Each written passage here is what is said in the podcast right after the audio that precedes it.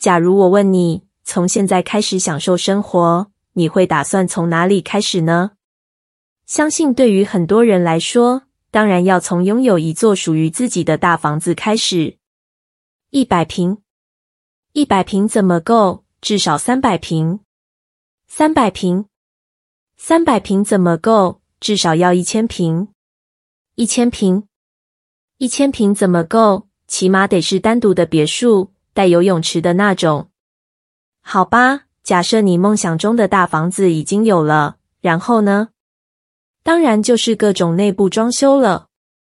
管它是北欧风格还是红木家具，管它是大理石台面还是纯木地板，管它是按摩浴缸还是系统厨具，什么贵选什么，什么看起来高大上就选什么。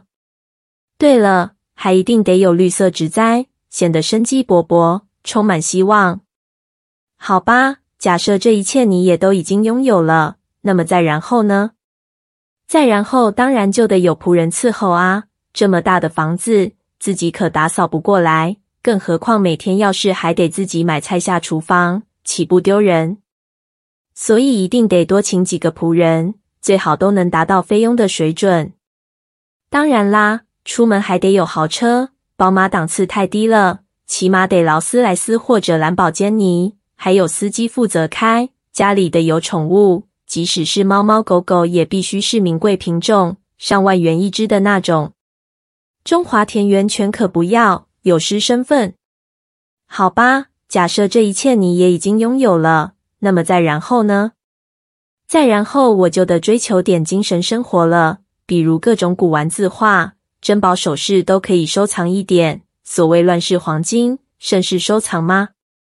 当然，艺术品也是必须要有的。隔三差五再在自己家里办个艺术沙龙，进进出出的不是艺术家就是学者，谈笑有鸿儒，往来无白丁，多有档次。好吧，以上的这一切，假如你都已经拥有了，那么然后呢？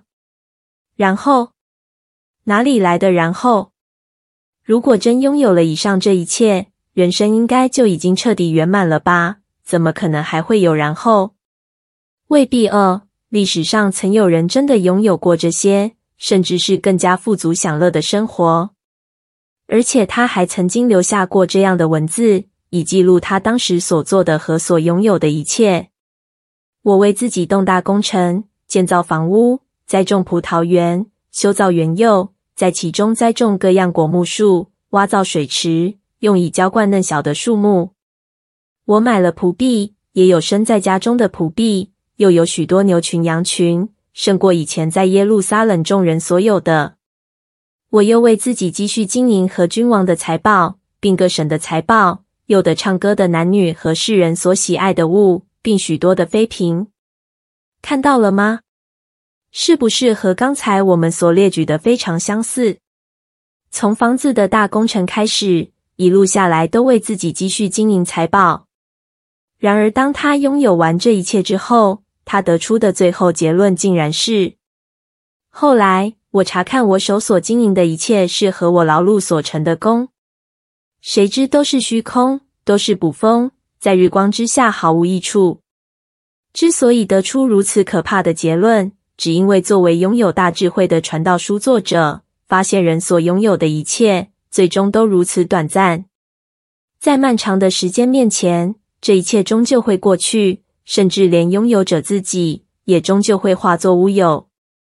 智慧人和愚昧人一样，永远无人纪念，因为日后都被忘记。可叹智慧人死亡，与愚昧人无异。